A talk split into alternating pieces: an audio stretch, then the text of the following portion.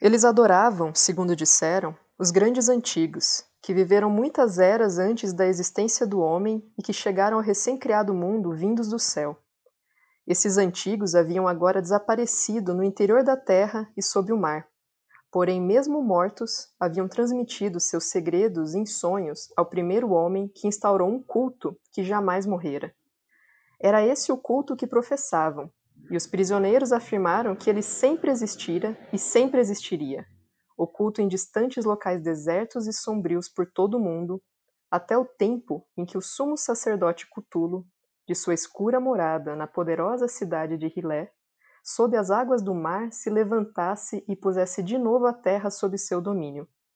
Um dia ele chamaria, quando as estrelas estivessem prontas, e o culto secreto estaria sempre à espera para libertá-lo.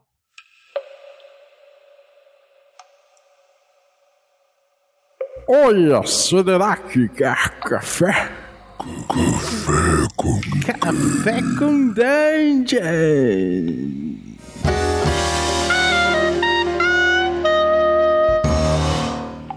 Bom dia, amigos do Regra da Casa. Estamos aqui para mais um Café com Dungeon na sua manhã com muito RPG. Meu nome é Rafael Balbi e hoje eu estou bebendo aqui o meu café tranquilamente. É, meu café Ovelha Negra, né? Bom falar. Tô bebendo meu café Ovelha Negra tranquilamente aqui na minha pousada, em, na, minha, na minha morada em Rilé. em Rilé. E a gente vai falar hoje, obviamente, de Cthulhu, porque a gente tá na HP Love Coffee. Mas antes de chamar nossa guardiã, Aline Terumi, eu queria lembrar que você pode se tornar um assinante do Café com Dungeon a partir de 5 reais. Com 5 reais você já ajuda a gente a bater nossa próxima meta aí, que a gente está quase lá, chegando no nosso documentário sobre, sobre RPG, né? Um documentário em áudio, claro, sobre a história do RPG. A gente também é, tem uma comunidade muito maneira no Telegram, então você tem acesso a ela, você pode trocar ideia com uma galera bem maneira e ainda recebe conteúdo extra e participa de sorteios dos nossos parceiros. Então, picpay.me barra café com dungeon. Queria agradecer também ao Promobit, né? Nosso parceiro, que é uma rede social aí de consumo, de descontos e tudo mais, e os usuários vão cadastrando descontos maneiros. E como eu já tenho gente que tem o mesmo perfil de consumo que eu, por exemplo, hoje eu já recebi aqui uma promoção verificada pessoalmente aqui pelo, pela galera da Promobit, que é um, pô, um desconto aqui no box Cósmico Maldito, que tem histórias ocultas do HP Lovecraft, com pôster, mais marcador, mais suplemento, mais dois cartões postais aí, por R$24,55 de um preço cheio de quase 60. Então, cara, dá uma colada aí promobit.com.br, dá uma olhada nas promoções que a galera tem cadastrado. Mas é isso aí, hoje Cutulo impera. HP Love Coffee é contigo, Aline, bem-vinda. E aí, Balbi, tudo bem? Tô aqui tomando meu, meu cafezinho, mas com medo que do fundo da xícara alguma coisa pode surgir, sabe? um tentáculo. Né? Hoje a, a, nossa ideia é trocar uma, trocar uma ideia, né? A ideia é trocar uma ideia, olha só, sobre o querido, amado e assustador Cthulhu, que é aquele que realmente dá um nome, né? A todo esse esse panteão, esse imaginário criado pelo Lovecraft, né? Ficaram conhecidos aí como mitos de Cthulhu. E ao nosso sistema, os nossos sistemas de RPG, na verdade, né, a gente tem o chamado de Cthulhu, o rastro de Cthulhu, Cthulhu Dark, a herança de Cthulhu, então ele tá realmente aparecendo em todas, mas, né, até no, no mundo mais pop também, ele é bem referenciado em filmes, séries, desenhos, quadrinhos, mas, né, quem é Cthulhu? Uhum. Você é, falou uma, coi uma coisa legal que foi recente agora no, no, A gente conversando agora, antes do, de começar a gravar, que você falou que o Cthulhu ele é uma figura que, pô, tá no nome do jogo de RPG, ele tá no nome dos mitos e tudo mais, mas no RPG mesmo é, aparece pouco, né? Pois é, né? Isso é uma coisa bem curiosa mesmo, e essa provocação até surgiu. Eu tava conversando com o Glauber, né, que é um dos apoiadores do café, o meu gêmeo.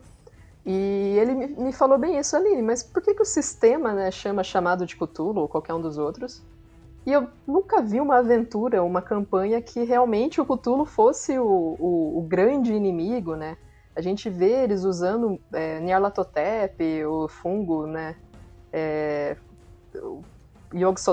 você vê é, biaques, deep ones, né, abissais, tem várias das criaturas dos mitos.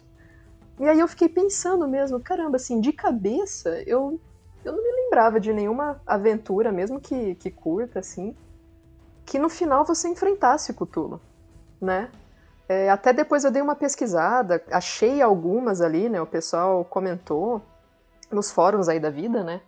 É, que existem, mas realmente ah, são poucas, né? Até o pessoal aí mais é, bitoladão com, com o sistema comentou que são raras mesmo, né? E aí a, a, proposta é essa, né? A gente trocar uma ideia sobre o conto, né? Que originou aí a, a história do, do. E talvez né, romper essa barreira e pensar em formas de utilizar ele nos diferentes sistemas que a gente que a gente tem. Uhum. Eu acho muito legal. A gente abordou o Nyarlathotep, né? Que é um cara bem pop, que é um, um ser bem pop aí no, no, nos livros de RPG. E agora a gente vai nesse cara que, apesar de levar o título da parada, né? Realmente precisa de mais atenção.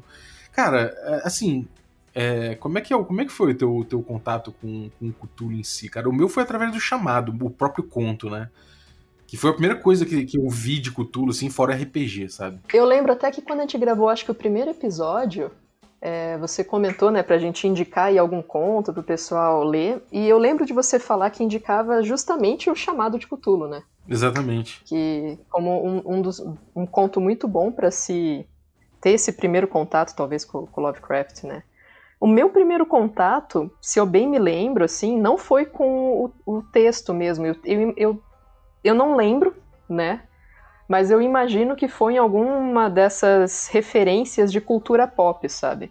Então talvez algum quadrinho que eu tava lendo e, e tinha alguma referência, um filme, uma série, um desenho animado, porque essa é a questão né, do, do Cthulhu, ele é, é muito mais do que todas as outras criaturas dos mitos, ele alcançou um, um grupo de pessoas que vão muito além, né, daqueles que curtem os textos Lovecraft ou que curtem o RPG, né? É, é verdade. Ele é realmente ele é, uma, é um fenômeno pop, né, cara? Eu não consigo explicar muito bem porquê, mas ele transcendeu talvez até o próprio Lovecraft, os próprios mitos, né? As pessoas consomem o Cthulhu sem nem saber exatamente o que, que é. Às vezes é um bicho de pelúcia, é um, livro de colorir e tal. E fica até, até quase em segundo plano a coisa dos mitos, né? O Cthulhu, ele, ele é pop, né, cara, por essência, assim. Pois é, é bem isso, né? Você vê camisetas, você vê memes com Cthulhu, é, como você diz, bichinho de pelúcia, aqueles bonequinhos de crochê. Eu tenho um mesmo, né? Minha mãe fez para mim. um crochêzinho do Cthulhu. É, você falou. Eu, eu já vi foto, é bonitinho, cara. É mó fofinho, né? Então, isso é engraçado, porque o Cthulhu é para ser uma criatura muito aterrorizante, né? é, destruidora realmente do mundo, mas ele adquiriu esse aspecto fofinho muitas vezes, né? E, e, eu não sei explicar esse fenômeno, sendo muito sincera. Eu não sei se talvez por uma característica meio antropomórfica dele, mas aí outras criaturas também são, né? Ou uma similaridade com outras lendas, né? Dá para associar um pouco o Cthulhu com o Kraken, por exemplo, alguma coisa assim. Mas eu, eu realmente não sei explicar. Eu acho que que vai muito para esse lado, sim, cara, esse lado estético, né? Porque é, é, é, fácil, é mais fácil, talvez, retratar ele do que outros, sabe? É, os outros tem, tem vários, vários antigos que são muito pirados, assim, é muito difícil você retratar.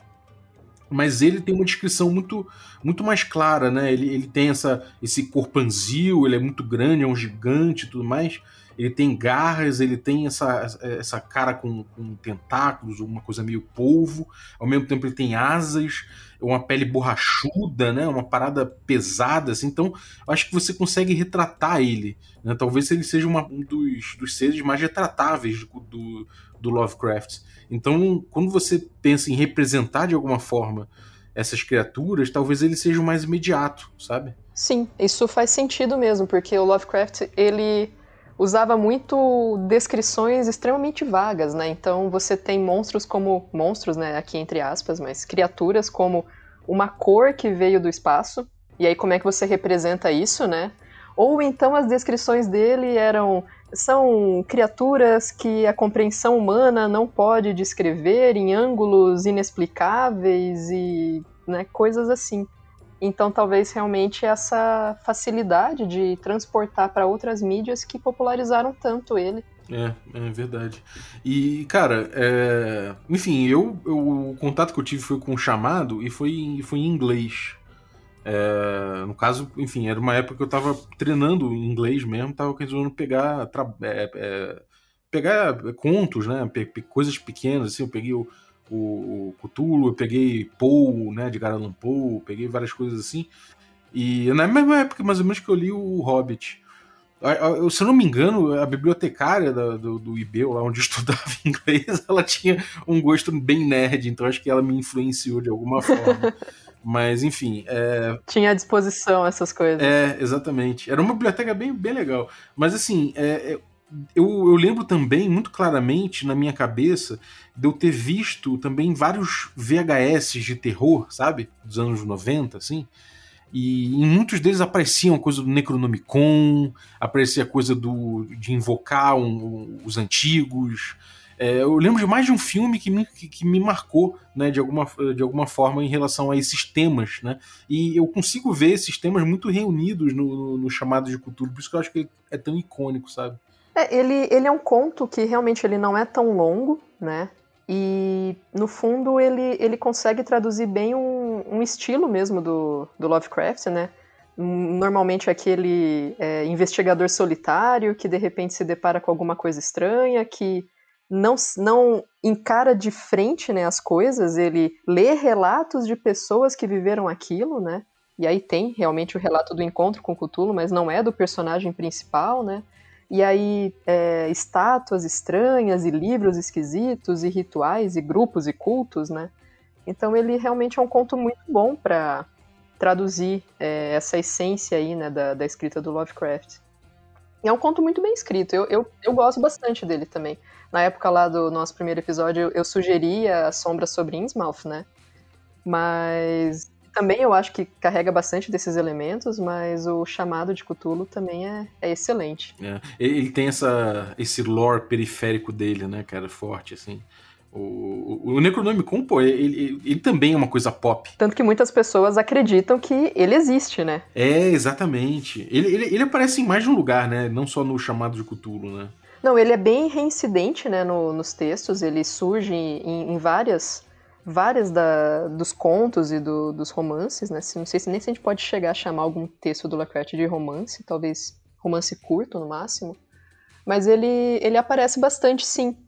É, tanto que até o Lovecraft escreveu muitas cartas, né? Isso é algo que muita gente não conhece. Mas até nas cartas ele comentava sobre a, a invenção desse livro e como ele, ele vai colocando em vários textos, e aí que tinha um grupo de pessoas que achava que era verdade, né? E isso é uma, é uma tática muito usada né, por muitos, muitos autores, né? Você criar um, um livro, criar uma fonte falsa e tentar dar legitimidade a ela, fazendo com que aquilo que você está escrevendo adquira essa mesma legitimidade, né? Por referenciar aquilo que não existe. E cria essa dúvida, né? Bom, cara, e, e assim, eu acho que uma outra coisa interessante a respeito do chamado, né? Falando desse conto em específico, é que ele tem um pouco esse, esse framework que a gente vê muito nas aventuras de, de RPG de Cthulhu, né? Essa, essa pesquisa específica, de você ir vendo é, e descobrindo aos poucos essa, essas camadas de loucura, de caos, né? Sendo, sendo, sendo introduzidas ali. E eu acho que isso tem muito a ver com o tom que se joga é, RPG de Cthulhu, né, cara? Uhum, com certeza, né? É, normalmente é aquele o grupo de investigadores que estão vivendo uma vida normal, né, que está tudo certo, e de repente se deparam com algo estranho, e justamente você vai entrando em contato com os elementos pouco a pouco, né? Então no, no conto mesmo é isso, é, é alguém que ele conhece, que fez uma expedição para uma região diferente, que voltou com, com uma carta, que voltou com um texto, uma estátua, ou um livro, né, alguma coisa assim, e isso dá um start aí. Um recorte numa... de jornal falando do cara. É, então, e um recorte normalmente com muito poucas informações, né? Para você ficar com todas as dúvidas possíveis, né?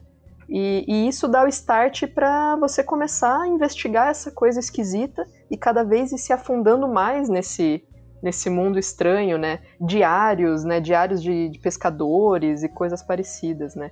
É, então ele, ele dá mesmo muito dessa, dessa cara.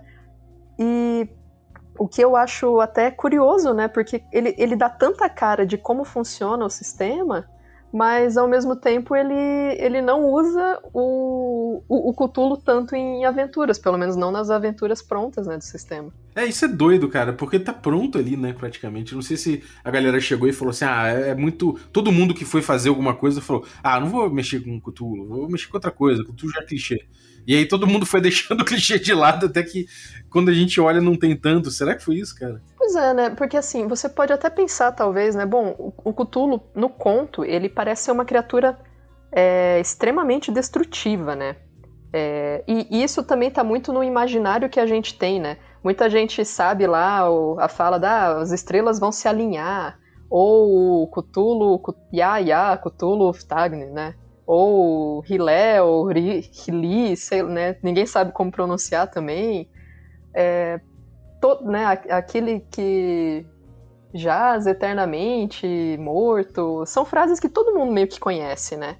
Que tão, são todas originárias desse conto, né?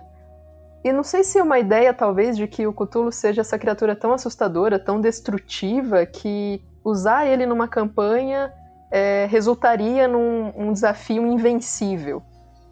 Mas olhando nas estatísticas dos sistemas, é, ele não é mais, muito pior do que outros deuses, outros antigos que são usados frequentemente, né? É, eu acho que tem uma coisa um pouco apocalíptica da parte do, do, do Cthulhu, não sei. É do tipo, quando ele acordar, amigo, o bicho vai pegar essa coisa. Tipo, meio que é uma coisa quase apocalíptica, sabe? Essa coisa de, da mudança da ordem geral das coisas. Me parece que é, é um é um evento cataclísmico, sabe? O, despertar do Cthulhu, assim, né?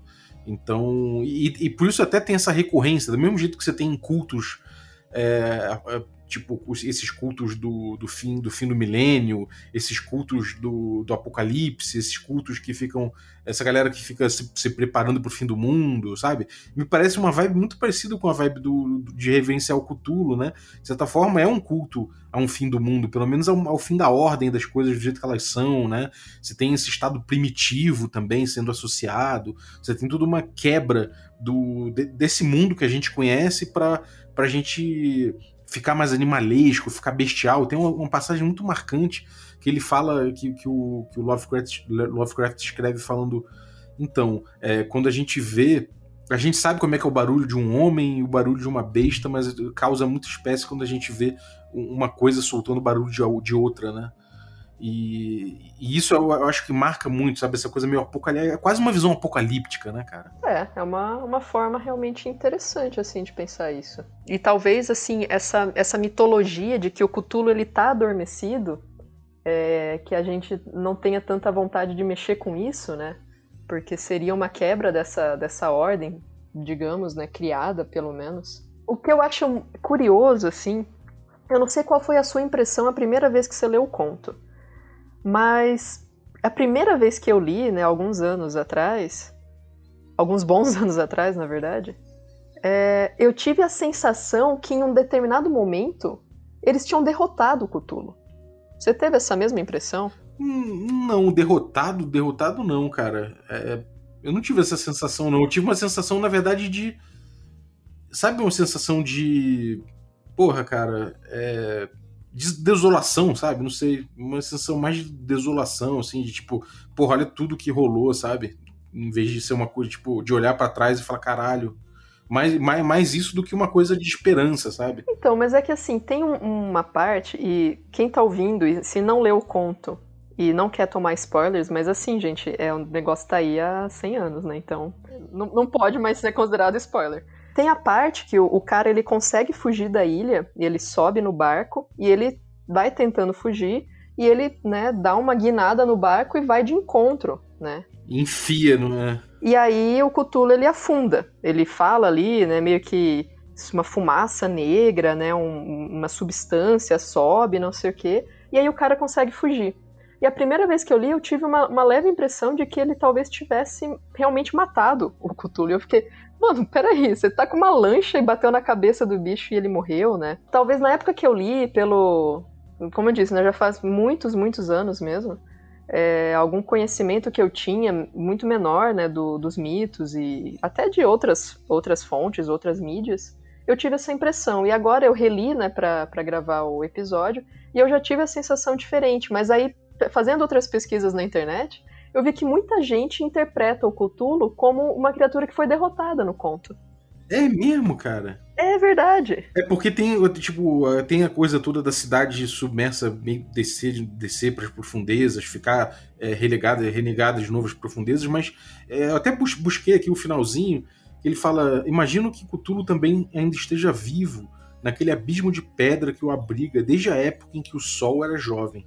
A cidade maldita fundou outra vez pois o Vigilant, que é o nome do navio, né, singrou aquelas águas depois da tormenta de abril. Mas os mensageiros de Cthulhu na Terra ainda bradam e desfilam e matam ao redor dos monolitos coroados por ídolos em lugares ermos.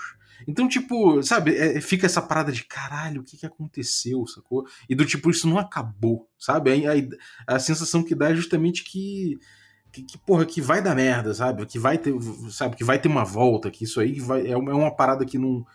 Você é pequeno demais para isso, sabe? Tipo, você só viveu uma experiência ali e você teve muita sorte de sair, sabe? Mas aí, como é que o, o a, a, questão é, o, o, essa criatura ela é tão, é, tão terrível assim que uma, um barco, uma lancha, pilotado por um cara, foi suficiente para impedir o retorno dele. Mesmo que não fosse realmente a morte né, do, desse deus, uhum. ainda assim é tão simples assim você impedir o retorno dele. Né? que, que ele até peguei aqui o trecho, né? E fala: houve um estouro como de uma bexiga rebentando, o derrame de uma nojeira lamacenta, como a que joga de um peixe-lua partido um fedor como de mil sepulturas abrindo-se de chofre e um som que o cronista negou-se a registrar. É foda, é. e aí ele simplesmente olhou aquilo e foi embora. Aliás, essa discussão, é, essa descrição é muito boa, né, cara? É, é, é interessante mesmo. É uma bexiga arrebentando e, e uma coisa lamacenta saindo. Então é como se a cabeça daquela criatura estivesse explodindo, né? Um sentimento que eu tive, eu acho que eu consigo descrever, talvez, parecido com o sentimento que eu tive quando eu, quando eu vi o Massacre da Serra Elétrica. Também, é, porra, vai, gente, você, não é possível que você não, saiba o final do Massacre, Massacre da Serra Elétrica. Não, se você não assistiu, é. né, tá algo errado não está certo. É, porra, o, tipo, é, é, um dos únicos filmes de slasher, né, que, que os afetados, as pessoas que, que fugiram, estão cobertas de sangue e, e, gritando em loucura, sacou? Tipo, a pessoa não ficou de ali, ah, acabou, haha, tô tomando cerveja. Não acontece isso, a pessoa tá gritando em loucura, sacou? Tem muito filme de slasher que termina ali e a vida parece que voltou ao normal. E não é o caso. A pessoa ficou para sempre marcada por aquela experiência, sacou? E, e, fica claro que a pessoa vai, vai dali para frente, tá, tá num, num mundo de loucura, de que aquilo ali sabe, despertou nela o Cthulhu, sacou? despertou nela alguma coisa. Então, sei lá, acho que foi. É, acho que. Talvez por eu ter visto a mesma época e tal, me, me passou a mesma sensação, sacou? Do porra, fudeu, e fudeu muito por, por, pelo que restou em mim. é, isso é uma coisa que a gente vê mesmo no, no, conto. É, essa expedição é formada por um grupo de pessoas, né? E no final só um que, que sobrevive. Alguns, só de se deparar com o Cthulhu, já perdem todos os pontos de sanidade que tem, né? Ficam loucos ali e vão pro saco ali mesmo. e, e os outros até conseguem fugir, mas depois, né, dão essa pirada, assim. Mas o, uma outra coisa que, que eu acho também curiosa nesse conto é que, assim, existem os cultos que estão tentando trazer Cthulhu de volta, que fazem os rituais, que leem os livros, que tentam as magias e objetos e tudo mais, e quem desperta ele é um grupo de exploradores qualquer que nem sabe o que tá fazendo, né? Isso é interessante. O, o, a galera, os fãs mesmo conseguiram, né? Exato. Então, assim, ele lembra muito também uma pira né, de, de, de aventuras, que é isso, você enfrenta lá um culto que existe há 500 anos, pirando em trazer tal deus de volta, e aí o, o, personagem ali do seu jogador, sem querer, senta num trono errado e de repente você invoca o deus, né? É verdade, cara. É tipo, ops. É verdade. É, então, isso tem uma coisa, talvez seja só um pouco de, de, de. Sabe aquela parada de nada por acaso, um determinismo, sabe? Acho que tem um, talvez um pouco disso, assim, mas também, enfim, é uma coisa pulp, né? O pulp tem essa coisa de de certas coisas não são também explicáveis, né? Os cultos lá eles estão, estão venerando e talvez eles só estejam criando a situação para que isso, para que essa turminha apareça e, e, e, resolva, né? E tipo, se não tivesse esses cultos, nunca aqueles moleques chegariam lá para despertar o Cthulhu. É uma, é uma forma interessante de pensar. Então, na verdade, talvez tudo aquilo que o culto fez foi justamente para que aquele grupo de pessoas despertasse o Deus, porque essa era a intenção desde o começo. É, e sabendo o culto ou não, né? O cultista é esse inocente útil, talvez. Às vezes não tão inocente. Ele pode ser um bom instrumento, né? É, exatamente. É tipo, ele é um louco que tá ali. Ele, ele é só um. É, é isso, ele é só um instrumento, né? Usado pelo por forças muito maiores, sabe? Eu acho que essa coisa do, do terror cósmico é muito importante, né? Da gente olhar e falar, cara, what the fuck, sabe? O que aconteceu aqui? Que, que isso tem a ver comigo? Sabe? Mas, porra, parece que não, sei lá, a vida continuou, parece que as coisas continuaram, mas, porra, eu trouxe de volta essa merda, sabe? E, sei lá, eu acho que tem muito a ver com, com esse com, com esse. Cara, nunca saberemos e é bom você dormir com, essa, com esse pesadelo aí constante na sua cabeça. Provavelmente você não vai poder falar isso para ninguém, inclusive. É, não sei também. É, eu, eu acho que uma das belezas é essa, né, cara? Eu acho que uma das belezas é essa. A gente poder, a gente poder inclusive, ter esse diálogo, assim, cara. E você achar que numa primeira leitura o bagulho foi derrotado. De fato foi, né? É, o, o sujeito saiu vivo. É, é interessante justamente você ter essas percepções diferentes, assim, porque o que, que seria realmente derrotar um, um, grande antigo, né? Quando a gente está pensando numa, numa aventura, uma campanha de, de, chamado de Cthulhu, de rastro, de qualquer desses sistemas, derrotar um, um deus antigo é matá-lo ou é simplesmente conseguir, é, de certa forma, bloquear a, essa intenção que ele tem? E você não, nunca conseguiria, de fato, matar né, o, o Cthulhu. Até uma, uma coisa que a gente pode até começar a discutir agora, né? Como que ele se apresenta nos diferentes sistemas no sistema de chamado, ele tem uma previsão que ele tem um tipo de armadura, né? É, justamente até por essa pele mesmo que você falou, né? meio borrachenta e tal.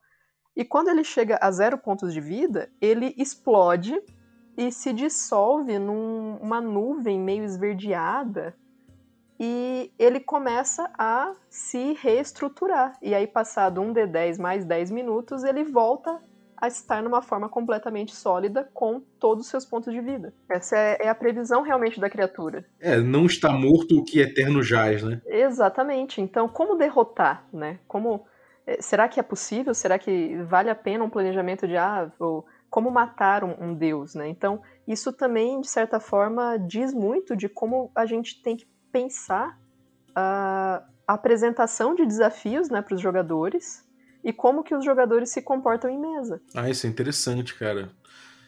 Isso é bem interessante. É, eu acho que tem muitos vilões interessantes no RPG que são vilões que você sabe que você não tem muito como destruir ele no poder de fogo, sabe? É, é o Lich, por exemplo. O Lich, cara, você pode até arrebentar ele ali, isso pode representar uma pequena vitória, você pode salvar uma coisa, pegar um item, é, salvar um povoado, sei lá, qualquer parada assim, mas você sabe que, porra, ele tá ali, enquanto você não pegar o fractério dele, que tá, por num lugar muito bem escondido de você. Quando você não fizer isso, cara, ele, sabe, ele é uma criatura que é muito difícil de você pegar ele, de você matar de fato ele. Então, é aquela ameaça que tá o tempo todo ali, sabe? Aquela ameaça, ameaça que não adianta você ir com, com, com um canhão pra cima dele, você tem que lidar de outra forma, sabe? E eu acho que você, a partir do momento que você tem essa percepção, acho que pode até ser uma coisa abordável em jogo, né? Esse conflito com uma criatura dessa, mas justamente para você entender que não adianta, sabe? Que, que é muito mais profundo que isso, é existencial, né? O bagulho. Uhum, exatamente. Isso é uma coisa que normalmente as aventuras de Cthulhu elas tentam é, trazer, né? A gente fala muito assim de pessoal, ah, não, vou pegar um personagem, eu quero uma arma, eu quero uma espingarda. Eu falei, gente, assim, na hora do vamos ver, se você chegar realmente diante de uma criatura dessas, né, do que resolve isso, né? Até mesmo porque você perde muitos pontos de sanidade quando se depara com uma criatura dessas. Então, quais são a, as formas, né, de pensamento lateral mesmo, né, uma forma alternativa de encarar tudo isso? Então, talvez, se você tem essa previsão de que existe um, um grupo tentando trazer Cthulhu de volta, muito mais do que esperar ele chegar e enfrentá-lo, seria uma questão de você minar os cultos que estão tentando trazê-lo, sabe? Algo do tipo. Sim. É, e, e, eu acho que também tem uma questão de, enxugar o gelo, sabe? O Cthulhu, ela, ele é essa presença que irradia, essa presença caótica, essa, essa, essa coisa primitiva, sabe? E sabe, do tempo antes do tempo, dessa coisa do, do, do humano que, que, sei lá, ele tá quase ali num, num estado coletivo de loucura, ele, ele, ele, é um humano que, pô, nem, nem é um humano direito como a gente pensa hoje, depois do humanismo, sabe? Depois de toda aquela coisa. A gente é um humano massa ali. E. Enfim, até viajei, nem sei o que eu ia falar a respeito disso. Não, agora ah, então, eu tô ouvindo, então, né? Vai não, lá, mas eu, eu, eu, acho que eu voltei aqui. Eu, é, eu acho que essa presença caótica ela é muito interessante de explorar em jogo, sacou? É, é esse eterno enxugar de gelo de uma presença que está sempre ali, sabe? Ela sempre esteve, sempre estará ali, gerando aquele caos, aquela força primitiva que se opõe à civilização, sabe? Aquela força primitiva que, que sei lá, que sempre vai estar tá ali fudendo de algum jeito e, e mudando as coisas e fazendo as coisas de alguma forma deteriorarem e, e caírem pro caos, sabe? Eu acho que isso, isso é uma coisa muito interessante, assim. Você lidar com essa presença do, do, do Cthulhu, sabe? Da, do que ele representa. Ele é um, ele, ele é um, um guardião, né? Ele é um guardião de uma era, o guardião de um, de um momento em que, em que ele desperta e traz os, os antigos. Então, acho que é, é, essa presença dele, essa possibilidade dele, vai informar muito ali o teu, o teu cenário e você brincar com isso vai trazer muita informação pro teu jogo, sabe? Eu acho, eu acho isso interessante de abordar, não pelo Cthulhu diretamente, mas dessa forma, ainda que eu veja também que é muito possível você abordar o Cthulhu de forma pulp, né? E esse conflito do, do navio ali, aquela ponta do navio na barriga do Cthulhu lá, aquilo lá é, é, é quase pulp, né? É, isso é verdade. É uma cena assim meio de Indiana Jones até, né? Vocês conseguiriam imaginar um momento desses. Mas então talvez, né, puxando um pouco disso que você falou, de a ideia do Cthulhu ser muito mais informando o, o clima do, dos sistemas e do, né, desses vários sistemas que a gente tem e dos cenários que derivam dele. Se, talvez por isso que realmente ele seja o nome do sistema, né? É o chamado de Cthulhu, baseado nesse, nesse conto que realmente imprime um sentimento muito mais do que ele precisar aparecer como uma criatura a ser combatida, né? É, eu acho que, eu acho que é bem por aí, cara. Eu acho que é gostoso você trabalhar com, com a influência da presença dele ali, sacou? Com, com esse tipo de coisa. E aí, enfim, você não precisa nunca enfrentar. Mas também, eu, eu não sei, como é que você vê o Cthulhu no, no, sob, sob uma ótica pulp?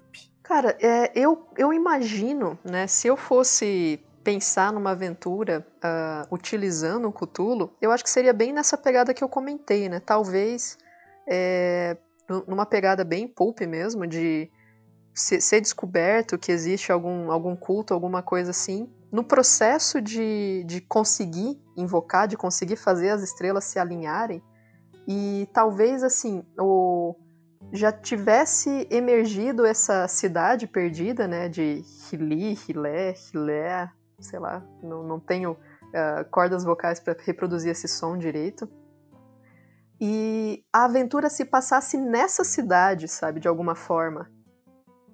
Antes de. A cidade surgiria antes do próprio Cthulhu. E alguma coisa teria que ser feita nela para ele terminar, para ele conseguir realmente despertar. Então seria uma, uma coisa mais pulp mesmo, é, mais desbravadora dessa cidade né, submersa, com artefatos, com arquitetura, com várias coisas muito estranhas pra gente, mas talvez o objetivo fosse justamente evitar o confronto com Cthulhu no final, sabe? Talvez pudesse habitar essa cidade com abissais, né, com Deep Ones, com algumas outras criaturas que sejam servos, né, de Cthulhu, uh, como se eles estivessem prevendo essa, esse retorno. Pô, isso é doido, cara, fazer uma exploração assim de bem uma aventura bem bem de exploração mesmo, bem aventura, né? E aí chegar nesse ponto. Né? É, bem pulp mesmo. É, pô, isso é maneiro. É quase um timer, né? Botar o timer ali da, da das estrelas se alinhando, né? E pô, se, se elas se alinharem ali, você não sair a tempo, amigo. é, bem isso mesmo. E, e, aí você vai dando elementos ali, né? É, para os seus jogadores saberem que o tempo está apertando e que existe realmente uma bomba relógio, né? Uhum. Então existem coisas que eles têm que fazer, mas que também eles têm que é, correr, né? Não adianta, porque senão fica aquela, não, eu vou gastar a semana inteira aqui pesquisando isso e em algum momento vai dar tudo certo, né? Uhum. Cara, e esses livros, assim, tipo o Necronomicon e o Livro dos Mortos, né? Que é o, seria o livro proibido, proibido dos Mortos e tal. Você vê o, o Cthulhu influenciando, de repente, as pessoas. Você joga com. Tem, tem jogo que trata dessa forma, né? O Cultos Inomináveis, por exemplo, que você joga com cultistas e tal. Você vê de alguma forma. É, através desses livros, através desse conhecimento sobre Cthulhu, sobre esses cultos antigos, você vê de alguma forma isso, isso virando aventura, sabe? O cara buscando uma benção de Cthulhu, buscando uma, uma, uma loucura advinda daí, tentando manipular isso. Você vê fonte de aventura nisso aí? Cara, aí tá, a gente pode ter duas fontes de aventura para isso, eu acho, né? Ou, na verdade, muito mais, mas assim, como você disse, cultos inomináveis, vocês são cultistas justamente atrás disso, né? Então, você pode colocar esses elementos, por exemplo, no Necronomicon, para o seu grupo ter esse interesse justamente de obter esse material. E, de forma oposta, se a gente for pensar num sistema como chamado, como rastro, em que, pelo menos via de regra, seus personagens não são cultistas, né? Você pelo menos não espera que eles sejam, é, talvez eles obtiveram esse livro de alguma forma, e justamente existe um culto que começa a buscá-los para recuperar esse material. E aí, talvez no primeiro momento de forma um pouco mais inocente, né? Eles têm acesso a isso. E depois isso se torna um, uma fonte realmente de, de situações, de problemas. É, porque talvez esse culto precise recuperar esse material justamente para concluir um grande ritual ou alguma coisa do tipo, né? É, eu acho muito interessante pegar para esse lado também, cara, porque a gente pensar, né, o que que o, o que que é, o que que move ali o cultista, o que que acontece com ele, a mente dele já foi devorada ou não? Ele tem um, ele é um cara, um cara que no fundo ele tem um interesse específico, ele tá fazendo aquilo porque ele acredita em alguma parada específica, ele quer um favor, eu acho que pegar muito para esse lado, né? Ele quer de repente utilizar aquilo para sei lá, para transcender alguma vida, de repente ver um parente que morreu, sabe, umas paradas assim. Acho que esse tipo de coisa pode ser, o cara busca travar um contato com essas entidades por conta de, de alguma coisa que ele busca, algum, alguma coisa que nem sempre precisa ser. Precisa ser legal, pode ser, ser uma coisa caída, assim, sabe? O cara quer amaldiçoar alguém, o cara quer fazer um bagulho do mal, assim.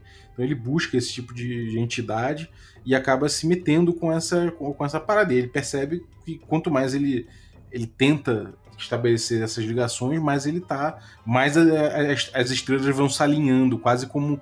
Tipo, não por causa dele, mas tipo como, como, como um efeito cósmico das coisas, sabe? Como para como que para reforçar para ele que o que ele tá fazendo é uma parada que vai vai despertar um mal maior, sabe? É, porque muitas das pessoas que se unem a cultos e aí falando mesmo de cultos do mundo real, né? É, elas acreditam de alguma forma que aquilo é algo bom ou que elas vão realmente obter algo que elas querem e aí os fins justificam os meios, né? E uma coisa que muitas vezes acontece também nas aventuras é que o, o, o grupo consegue um material raríssimo, um livro que só existe um exemplar no mundo, e eles ficam com a posse tranquila daquilo, sabe? Fico pensando, nossa, não existe nenhum culto, será que estava atrás disso? Como que eles conseguiram isso? E ninguém mais vai querer, né? Então isso também pode ser fonte de, de muitas, muitas aventuras e campanhas. Mas aí, assim, é, eu te devolvo a pergunta também: como é que você colocaria Cthulhu numa aventura? É, cara, eu, eu acho que eu colocaria muito por esse lado, assim, cara. Eu acho que eu trabalharia muito uh, essa coisa do, do primitivo, do caos, da libertação. Acho que muita gente pode encontrar libertação num culto cutúlico, sacou? Essa parada da galera chegar e falar, cara, tem um lugar que você vai ali no meio do, no meio do pântano que se reúne uma galera e, porra, se, você quase entra num transe, sabe? E quando você vê, você se permitiu todo tipo de loucura ali dentro, e aquilo vira uma, uma coisa meio catártica, sabe? Então eu acho que esses. Eu acho que eu partiria talvez do, do culto, né? De como se formou esse culto, de como esse culto trabalha essa, essa, essa ligação com, com o primitivo, com caos ali. Eu sempre associo bastante por algum motivo, eu sempre associo muito é, o Cthulhu, esse lado primitivo. Então, eu acho que pessoas podem começar a ser influenciadas por isso, e aí, sabe, é, começam a ter é, fatos acontecendo em torno disso aí que, que chegam ao grupo, né, como uma onda, assim, então eles sentem a marola disso, e aí quanto, quanto mais eles se enfiam nisso, eles percebem que tem uns tolos ali fazendo uma coisa que pode que pode dar merda, né, e aí você tem um, um chamado de aventura, eu acho. Eu acho que seria muito uma coisa por aí, sabe, aquela coisa meio em termos de clima, eu, eu acho que eu botaria uma coisa nesse sentido, muito puxado para aquele clima do True Detective, sabe? Aquele seriado lá que tem a primeira temporada linda. Eu acho que seria muito por um clima daquilo, sabe? Você vai sentindo devagarinho, você vai sentindo a presença daquele negócio, você vai entendendo que, que, que existe uma, uma coisa bizarra acontecendo ali, e aí você vai investigando, e até que, porra, quando você se depara com um bagulho, é um bagulho que, sabe, é uma experiência transcendental pra caralho, sabe? Uhum. É talvez um, um, lance muito assim de, de, culto de terra prometida, né? De, de um, um lugar paradisíaco, e talvez o, o, objetivo do culto seja justamente que essas pessoas que, que fazem parte dele pudessem ir morar nessa cidade submersa, né? Talvez exista uma, uma lenda em algum lugar escrito que, por, como você disse, um pântano, alguma coisa, exista um canal que, se você mergulhar, você consegue chegar lá.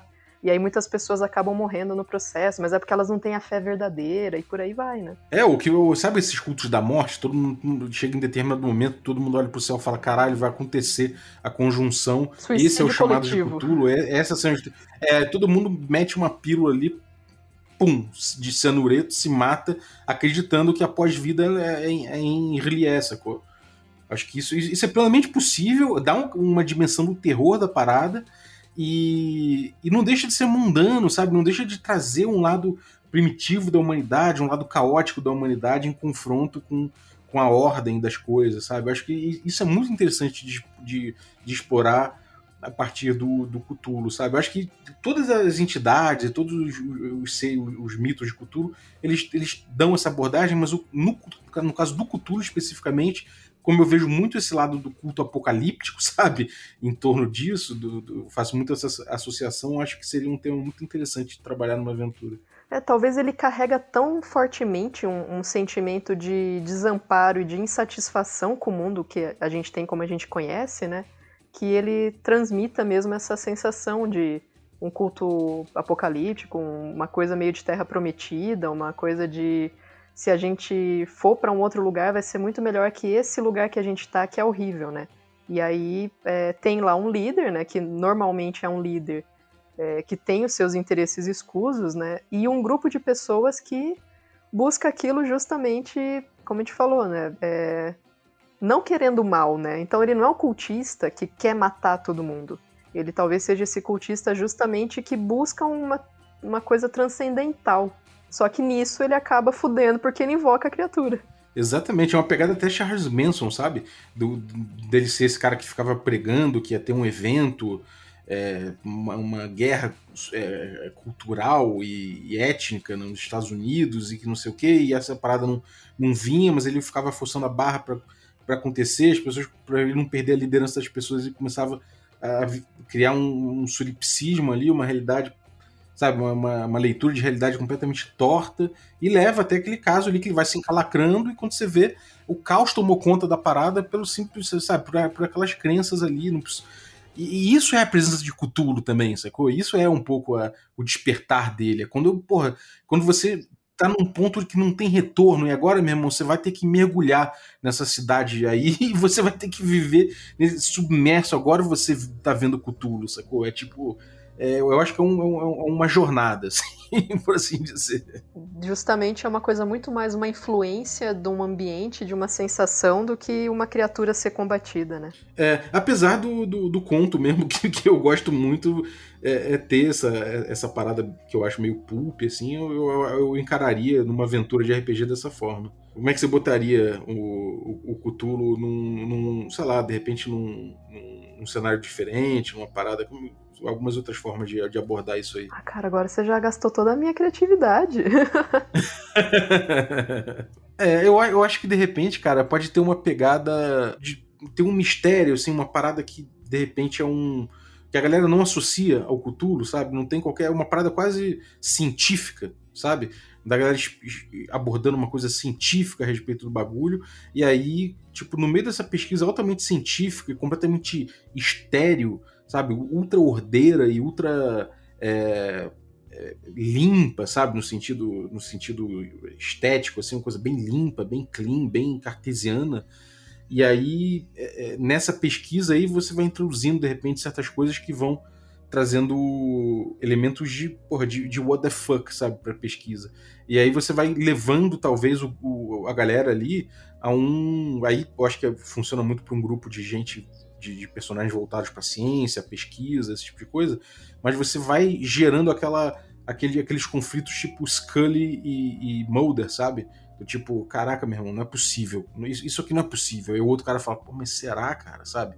E aí você vai. Aí eu acho que você vai puxando o fio do culto por aí. Eu acho que pode ser uma coisa legal também. Até futurista, se for o caso, sabe? É, em outros planetas, sei lá.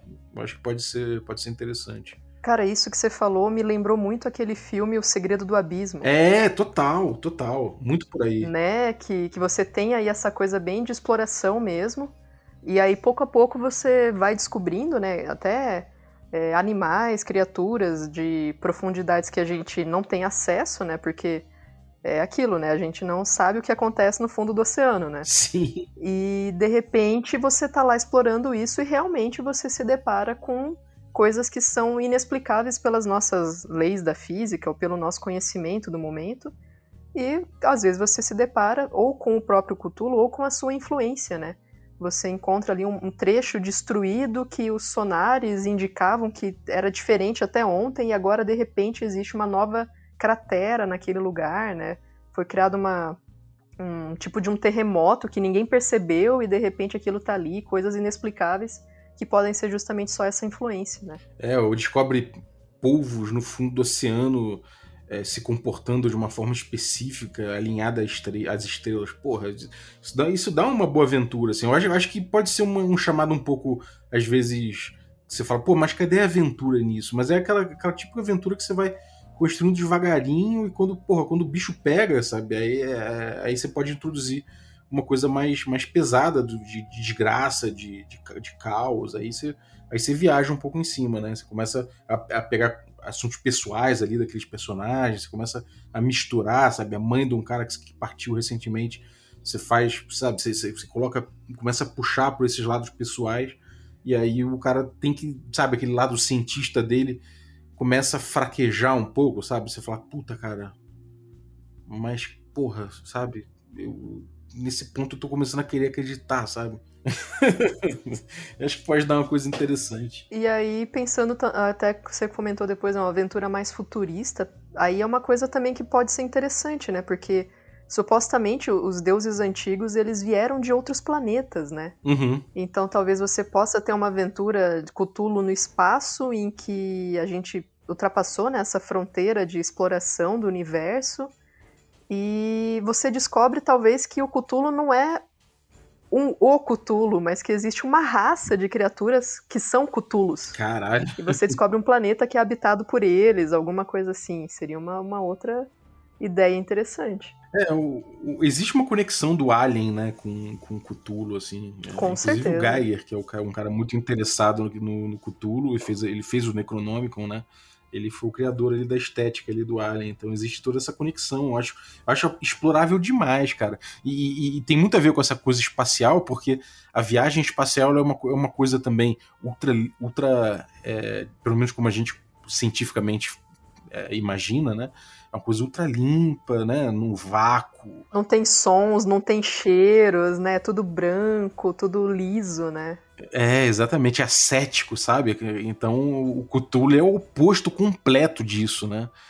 Então eu acho bem foda também, cara. Esses contrastes eu acho que fazem muito sentido abordando o Cthulhu, talvez mais do que outros, outras entidades. É, e que a gente aí consegue fugir bastante desse dessa aventurinha padrão que é ah, descubro uma estátua antiga, investiga um culto, eles querem invocar, destrua a criatura.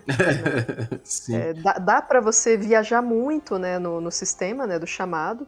Ele tem uma estrutura mais ou menos né, que a gente segue aí, que tem, tem essa pegada investigativa, mas dá para pirar bastante né, na, nas propostas de aventura. Uhum.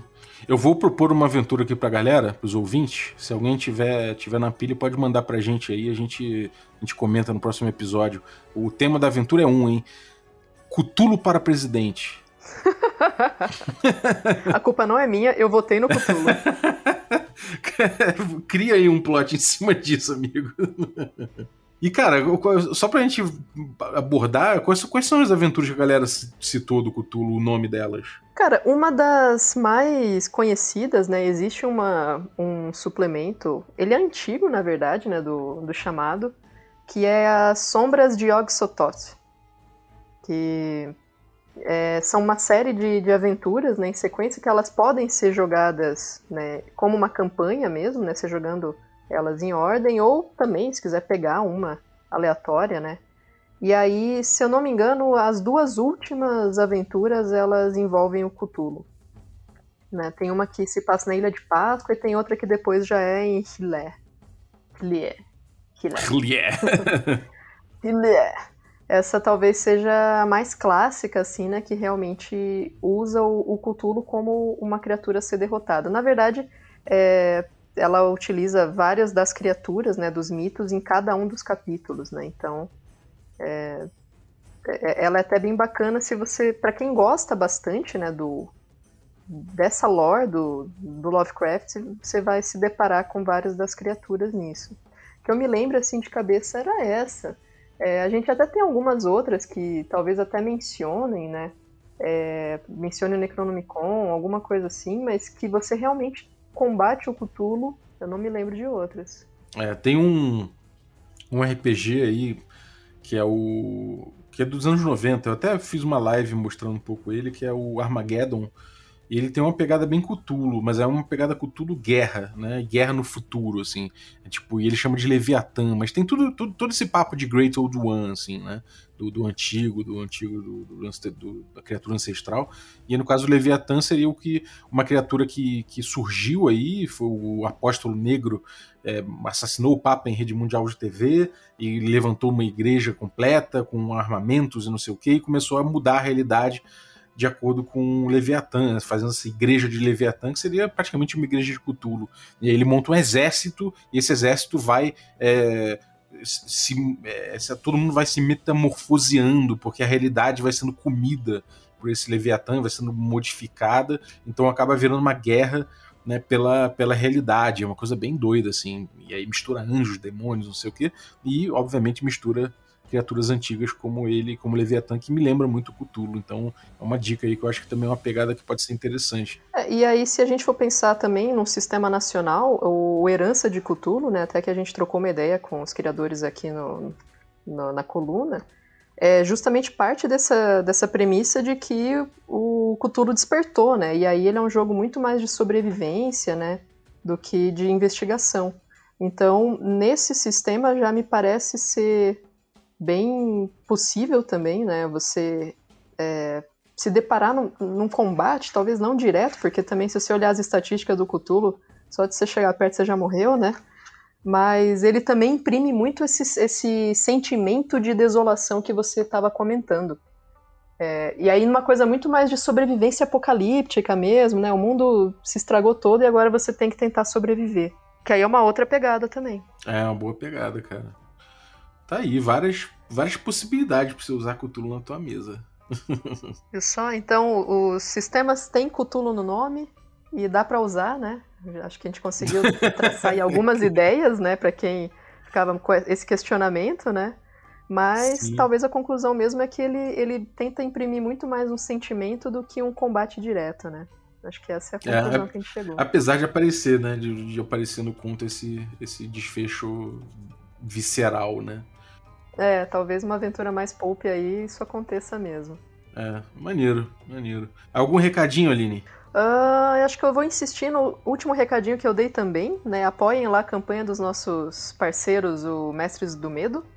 É, agora, hoje a gente está gravando dia 16, esse episódio vai ao ar na semana que vem, dia 23, se eu não me engano. Ainda dá tempo, né, de entrar no, no financiamento e receber a aventura desse mês. E, né, quem sabe numa próxima aí eles não colocam justamente uma aventura usando o Cthulhu. É uma opção. Boa. Maravilha. E, bom, eu queria agradecer você que ficou vindo a gente aí até agora. Muito obrigado aí pela, pela tua presença no café. Muito obrigado também a você que apoia a gente aí. Muito obrigado, Aline, que é uma apoiadora do café desde o início. Desde antes de existir o café, já é. É, eu fui a primeira, a primeira usuária lá. Ajudei a montar o grupo. É, exatamente. Então, pô, obrigado pelo teu apoio desde o início, Aline. E eu queria agradecer a você que ficou ouvindo a gente até agora. Muito obrigado pela tua audiência e agradecer os nossos assinantes, a galera que torna possível essa aventura. Então, além da linha Interume, aí, assinante desde o dia 1, obrigado, nossos assinantes Café Expresso, Café com Creme e Café Gourmet. Galera, muito obrigado pelo apoio de vocês. Infelizmente não vou conseguir citar um por um, porque o PicPay tá dando problema na visualização aqui. Então fica para próxima, na próxima com certeza eu vou ler o nome de todos vocês. Valeu, um abraço e até a próxima.